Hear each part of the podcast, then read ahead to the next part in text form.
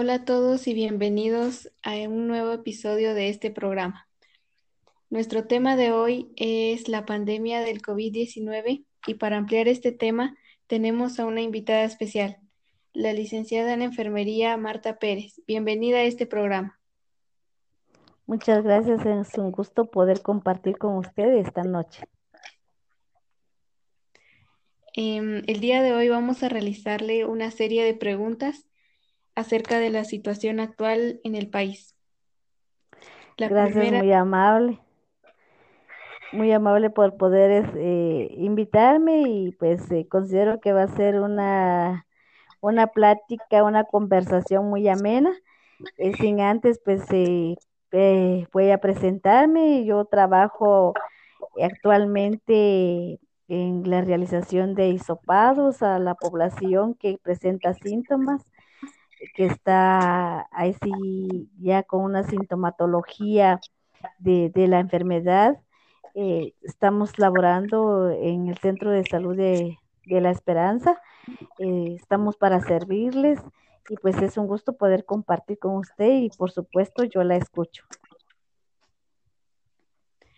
Em, muchas gracias por su labor como personal de salud y la primera pregunta es, a casi un año del inicio de la pandemia, ¿cuáles son las peores consecuencias que ha tenido el país? Bueno, las consecuencias aún no las vamos, no las estamos viendo claras. Esto es un proceso que va a ser largo y tendido y, que va a ser eh, de años que vamos a sufrir estas consecuencias. Eh, las consecuencias pues las podemos dividir en, en, lo económico, en lo social, en lo laboral, en varios ámbitos. Pero pues nos vamos a enfocar a lo que realmente mi, mi profesión, mi experiencia se da, ¿verdad? En qué es lo que es el sector salud. Por supuesto que esto va relacionado al ser humano en toda en toda su locomoción, en toda su formación, ¿verdad? Porque sabemos bien que sin salud eh, no tenemos nada, no podemos eh, realizarnos como personas, como profesionales. Entonces, em, una de las consecuencias que nosotros podemos ver que, actualmente vivimos y, que podemos considerar que, lo vemos todos es el, el abandono escolar de nuestros jóvenes, como también la falta de acceso a, los empleos. Em, sabemos que hay muchas opiniones diferentes acerca de las vacunas y que em, eh, a finales de mes em, entrarían las primeras dosis de la empresa AstraZeneca pero ¿cómo ve usted el manejo de las vacunas y quiénes serían los primeros en recibirla?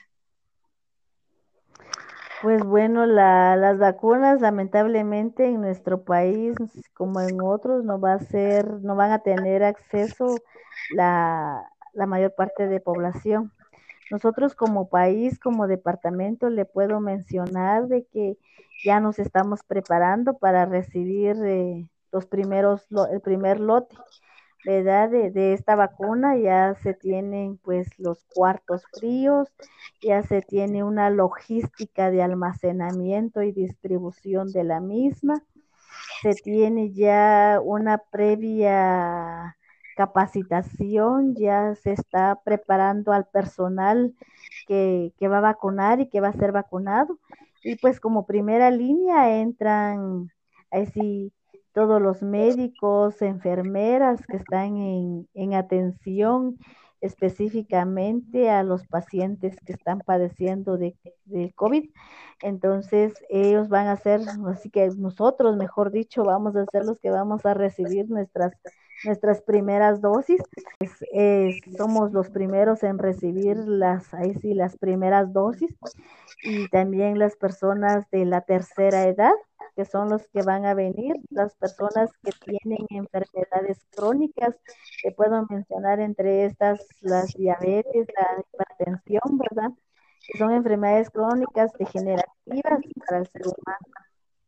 Esa es la primera, la, la población que va a recibir las primeras dosis. Ya ha pasado mucho tiempo y vemos también que la población ya no usa sus mascarillas en algunos entornos y ha bajado mm, las preocupaciones y qué mensaje le daría a la población en general respecto a esto.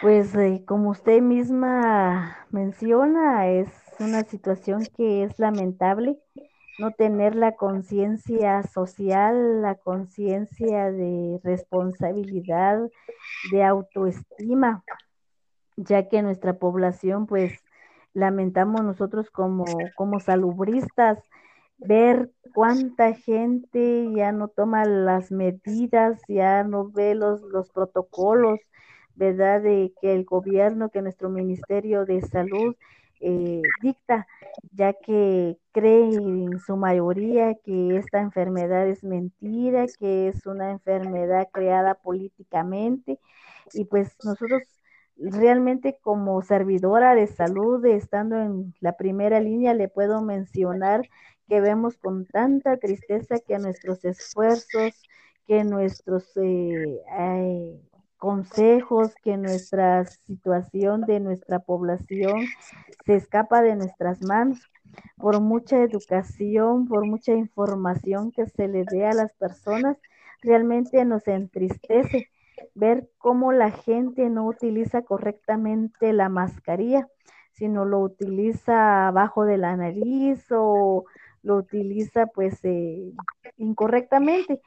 Y, eso a nosotros nos preocupa debido a que yo le puedo comentar y, lo digo con mucha solvencia eh, como, como salubrista de que preocupa porque mucha gente anda en las calles eh, de una forma asintomática. Nosotros vemos cuando realizamos los hisopados que hay quienes sí presentan síntomas como por ejemplo dolor fuerte de cabeza, dolores de las articulaciones y que tienen la sintomatología para poder decir si es positivo. Eh, como salubrista, como enfermera, como madre, como así como con una responsabilidad, pues comentarle a las personas que tomen conciencia, que guarden su distanciamiento social, que se laven correctamente las manos, como que eh, hubieran tocado algo, algo que realmente esté muy sucio, ¿verdad? Porque esto es un virus y este virus no lo podemos visualizar. Eh, también utilizar correctamente la mascarilla, tener ese distanciamiento y usted pues no sé si usted ha visto de donde usted vive que los buses eh, van repletos, van llenos y las personas eh, no tienen esa conciencia de decir va lleno y no me subo o mejor espero otro o mejor llamo y digo que voy a llegar un poquito tarde a mi a mi centro laboral o, no sé, ¿verdad? Ver las estrategias de cómo no tener esa aglomeración.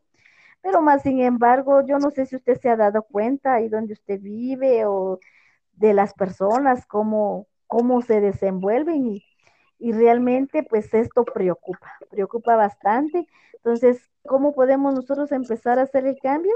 De que nosotros demos el ejemplo, ¿verdad? De que podamos hacerlo.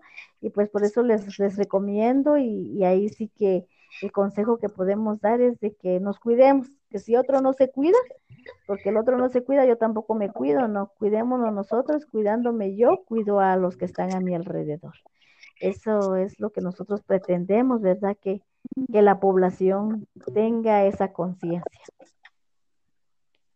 Invitamos a todos los oyentes a que seamos responsables, que salgamos solo si realmente tenemos la necesidad y que cuidemos, cuidémonos a nosotros mismos y a nuestras familias. Hemos llegado al final de la entrevista.